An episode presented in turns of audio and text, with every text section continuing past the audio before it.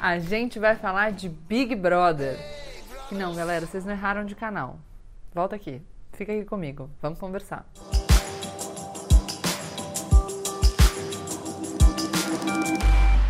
Olá, pessoal! Como eu sempre digo, a partir de agora, menos emoção e mais razão. Eu sei que é carnaval, mas se você está me assistindo, deixa o seu like, se inscreve no canal e compartilha esse vídeo com seus amigos, porque hoje vai ter surpresa.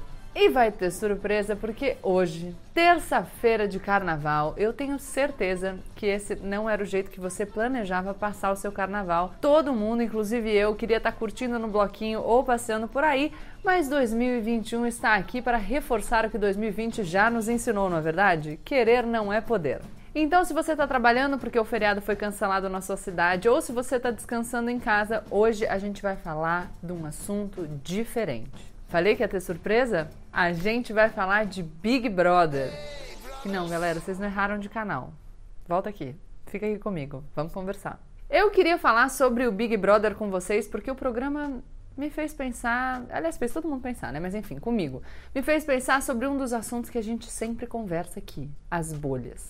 O BBB é realmente um excelente estudo de algumas dinâmicas sociais. Fica tudo muito aflorado, né? Porque as pessoas que estão lá estão sendo filmadas 24 horas por dia. O que eu fiquei reparando é como a gente consegue ver claramente que alguns participantes acham que estão arrasando, mas aqui fora a percepção que a gente tem deles é completamente diferente. Eles estão quase literalmente numa bolha eles só conversam uns com os outros, só têm o feedback uns dos outros, de pessoas que estão ali na mesma situação deles. E a gente tá aqui de casa assistindo e pensando: que close errado.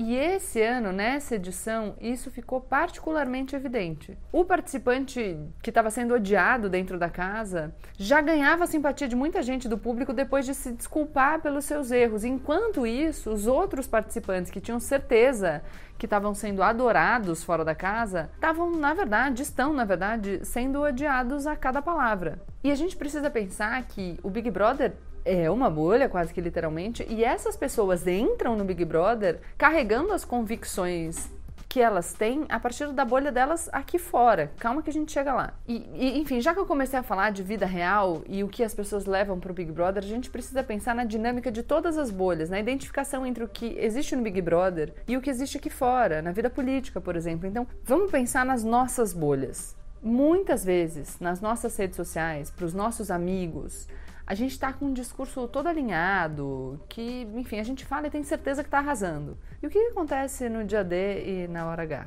O contrário. E aí a gente não entende como que isso pode ter acontecido, como que o nosso discurso pode não ser popular, como que pode outra pessoa ter ganhado a eleição. E aí eu vou ouvir, Gabriela, como que tem tanta gente que votou no Bolsonaro se eu não conheço ninguém? Ou se eu só conheço meia dúzia? Gabriela, como é possível que o presidente tenha 30% de aprovação depois de tudo que ele fez? Aliás, 30% que ele ainda tem, tá? Saiu uma pesquisa da XP na semana passada. Como que esse homem terrível pode ter tanto apoio se ele é terrível? Pois é, galera. Essa perplexidade é efeito da bolha. Eu vou apostar sem muito medo de errar que é a bolha de muita gente por aqui, é a minha também. Se essa não é a sua bolha e você está aqui ouvindo opiniões diferentes da sua com o coração aberto, bem-vindo, bem-vinda. Senta aqui que tem lugar nesse espaço. A gente aceita todo mundo, menos quem defende o, o, intolerável, tá? O criminoso o intolerável não tem espaço aqui, mas fora disso, bora discutir. Enfim, fiquem à vontade, mas não reparem a bagunça, tá bom? Muitas vezes eu falo com vocês aqui, com os eleitores do presidente. Isso é comum e eu recebo feedback de vocês, eu adoro. Mas hoje eu tô falando com você que não votou no Bolsonaro, que tá há dois anos arrancando os cabelos e não entendeu ainda que ônibus que você pegou para chegar nesse ponto, que ônibus que a gente pegou junto. Enfim, senta aqui também. A bolha é um lugar muito confortável. Só tem gente que você conhece, só tem argumentos parecidos com os seus. Todo mundo te aplaude, dá aquele quentinho no coração, né? A gente se sente, a gente se sente certo chakras todos alinhados, mas tá ótimo. Mas a bolha também é um lugar muito perigoso, porque na bolha você deixa de ter contato com todo mundo que pensa diferente de você. E cara, tem muita gente que pensa diferente de você. E essas pessoas, por pensar diferente de você, podem ter muito a te ensinar. E, e podem ter muito a te ensinar no sentido de fazer você alterar a sua visão de mundo mesmo. Ou podem ser um exercício importante, ouvir, escutar essas pessoas pode ser um exercício importante para a gente melhorar os nossos argumentos. Mas o erro da bolha é que a gente às vezes esquece que essas pessoas existem. E, essas pessoas existem, votam, elas se manifestam e são cidadãos legítimos, com interesses legítimos no exercício das suas opiniões. A questão é: você vai fingir que não tem ninguém ali? Fora da bolha, a gente vai continuar fazendo o discurso achando que a gente está arrasando e quem está ganhando a eleição é o outro candidato? No BBB, os participantes entraram naquela reclusão, no programa, por vontade própria e eles precisam abrir mão do prêmio de um milhão e meio de reais se eles quiserem sair dessa bolha. Na vida real é um pouco diferente, porque a gente entra na bolha sem nem perceber. Mas o pulo do gato é: a gente não perde nada se a gente tentar sair dela de vez em quando na verdade, ao fazer isso, a gente só tem a ganhar. Pode parecer um pouco distante comparar a casa do BBB com o nosso dia a dia, mas as redes sociais podem construir muros muito mais altos do que os muros da casa do reality. E esses muros nos impedem de ver o que acontece lá fora. A internet, que tanto prometia conectar o mundo todo, está fazendo exatamente o contrário. O mundo, eh, como a gente interpreta, são as coisas que a gente capta com os nossos sentidos. Uma árvore é como eu a vejo, a textura de um tapete ou o cheiro de uma flor são também como eu o sinto. Mas o que acontece é que a nossa realidade está cada vez mais digital, né? E com isso as redes sociais podem distorcer a nossa percepção do mundo. Porque se a gente vê apenas críticas ao governo, a gente vai ter a tendência de acreditar que tudo é assim, que a realidade inteira é assim. Mas a verdade é que existe uma outra realidade muito grande fora desses muros das nossas redes, dessa nossa bolha, e a gente fica sem conseguir enxergar. E o mundo não tá nem aí para as nossas bolhas, ele existe do jeito que ele é, entendeu?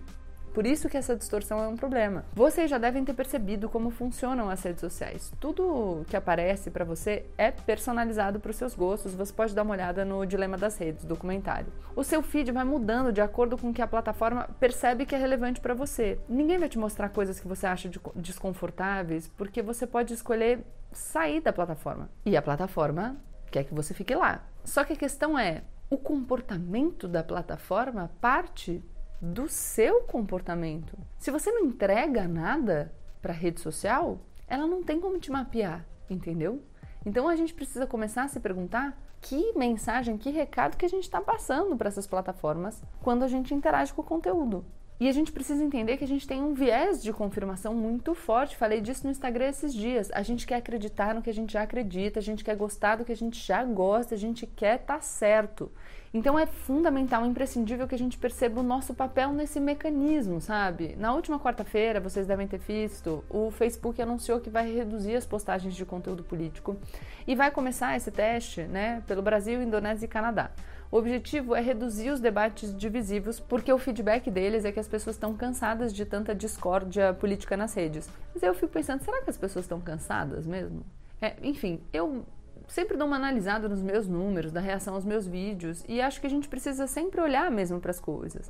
Além de exigir que as plataformas mudem essa maneira de engajar, a gente precisa fazer isso, porque, como eu disse, o algoritmo vai partir do seu comportamento. E a gente tem que fazer isso nas redes, mas no mundo real também. Eu sei que muitos de nós uh, nos afastamos dos nossos amigos que pensam diferente. A gente deixou de falar com aquele tio ou aquele primo que não concorda com a gente. E a gente acaba convivendo apenas com pessoas exatamente iguais, ou que a gente mantém a ilusão por algum tempo que são exatamente iguais. Como que a gente pode exigir que as redes sejam diferentes se a gente não é? Como que a gente pode querer uma internet mais plural se a gente não faz isso na vida real, sabe? Será que a gente quer isso mesmo? Você já parou para pensar naquilo que você lê, clica, curte e comenta? Será que você está revelando de uma maneira ideal a sua preferência? Porque os algoritmos acabam exacerbando um problema que já estava ali. E eu fico sempre pensando o seguinte, sabe? Você interage com aquilo que você gosta, você enaltece as pessoas que você admira, ou de repente você se pega comentando muito mais publicações de pessoas das quais você despreza, ainda que seja para criticar, porque o Instagram tá vendo que você tá interagindo com aquele conteúdo, ou o YouTube tá vendo que você tá interagindo com aquele conteúdo, o Facebook, o Twitter e por aí vai. Quando você compartilha publicações, que tipo de publicação que você compartilha? A publicação que você gosta? ou publicação de quem você despreza. Pô, Gabriela, mas eu compartilho quem eu desprezo para mostrar que é um absurdo. Ok, mas você está interagindo com aquilo. Então, galera, assim, sem preguiça, sabe? Sem preguiça de se colocar num lugar de desconforto. A gente precisa pensar o nosso comportamento para eventualmente conseguir mudar essa dinâmica. E, e, eu acho importante falar que a política e a cidadania são exercícios de empatia. Quando a gente se coloca no lugar do outro, a gente pode ter a esperança de ter uma conversa. É essa disposição que vai tirar a gente dessas trincheiras, sabe? É importante pensar nisso porque tem gente que ganha com essa dinâmica de bolha. São as pessoas que precisam que você brigue com o diferente, que você compre o discurso delas sem pestanejar. Essa dinâmica de sectarismo, de apontar o dedo na cara do outro, de mocinho e bandido, de bem e mal, é uma dinâmica que dá voto, dá like e gera engajamento. Muita gente se elegeu com essa estratégia. Muita gente só existe nessa estratégia. E eu tô falando de muita gente. Eu não estou falando só de Bolsonaro e bolsonaristas. Então, assim, presta bastante atenção naquilo que é simplificação, naquilo que demoniza o que é o outro lado, naquilo que não tolera o que é diferente, naquilo que classifica como inadmissível tudo que é discordância, que não consegue ceder um milímetro e que diz que se você questionar aquele pensamento por um segundo que seja, você automaticamente passa para o lado do mal continuar nessas bolhas não vai fazer a gente sair desse impasse em que um terço da população odeia o outro um terço e o debate fica absolutamente contaminado, tóxico, e a gente não consegue resolver nenhum dos problemas de verdade no nosso país. Vamos pensar junto. A gente está há muito tempo discutindo quem é pior. Ah, eu te odeio. Ah, não, eu te odeio. Ah, você é horrível. Ah, não, você é horrível. Proposta de política pública? Solução para os nossos problemas? A gente perde no debate. A gente só pensa em rótulo e em dizer o que é bom e o que é ruim. Esse raciocínio binário, maniqueísta, simplório, que não ajuda. Será que a partir desse programa, talvez, a gente consegue usar tudo que a gente está aprendendo e parar para perceber quanto é que a gente está dentro de uma bolha? E será que quando a gente perceber, a gente consegue sair dela? Ou tentar sair? Processo. Você que está me assistindo, você consegue perceber a sua bolha? Se você já percebeu a sua bolha, você em algum momento já se sentiu constrangido por expressar uma opinião diferente da opinião que é considerada popular no seu meio? Você sente que você está o tempo todo pensando no que você vai falar, que você não tem liberdade, que você tem medo de ser cancelado dentro do seu círculo? Você se sente encorajado a ler um artigo com uma opinião diferente da sua? Você, quando encontra alguém para admirar, uma liderança que você gostou, você vê o seu mundo cair na primeira discordância com essa pessoa ou você consegue conviver com a constatação de que muito dificilmente vai existir alguém exatamente como você, que pensa como você em absolutamente tudo? Será que você comprou essa ideia da necessidade de uma identificação absoluta? Ou você consegue pensar que ah, ok, acho essa pessoa inteligente, acho essa pessoa comprometida, concordo com ela nos pontos, discordo em outros, e aí a partir do tanto de discordância, do tanto de concordância, eu escolho aí quem eu acho que melhor me representa. Ou será que você está nessa história de buscar um Messias, um portador da grande verdade absoluta, aquele que resolverá todos os seus problemas de forma simples? E sem te fazer pensar muito, porque, enfim, como você não pode discordar dessa pessoa, aí você necessariamente vai ter que chancelar tudo que a pessoa diz. Sei lá, vou deixar uma sugestão aqui para vocês indicarem nos comentários uma galera que vocês gostam de ler ou de escutar, mesmo que em alguns momentos essa pessoa pense diferente de você. Eu acho que pode ser um bom exercício e a gente pode compartilhar com o pessoal que a gente acha legal. É isso aí, galera. Nessa pandemia, vamos sair da bolha sem sair de casa, porque a gente não pode. E vamos aproveitar porque é feriado um bom carnaval para vocês. Espero que no ano que vem nós estejamos juntos em algum bloquinho desse meu Brasil. Beijo, galera. É isso. Deixem aqui os comentários de vocês, o like de vocês e não se esqueçam de se inscrever no canal, porque essa nossa bolha é uma bolha o quê? É uma bolha amistosa. É uma bolha que é uma bolha legal. A gente aqui é uma bolha que você pode sair de vez em quando. É uma bolha que não exige de você que você concorde com tudo que eu falo. É uma bolha que enaltece a pluralidade, a diferença, o debate comprometido. Então, vem para essa bolha que essa bolha é legal, mas não fique só nela. Tenha consciência de que ela também é uma bolha. Então, busque outras coisas fora daqui para garantir que você continue sendo uma pessoa com autonomia.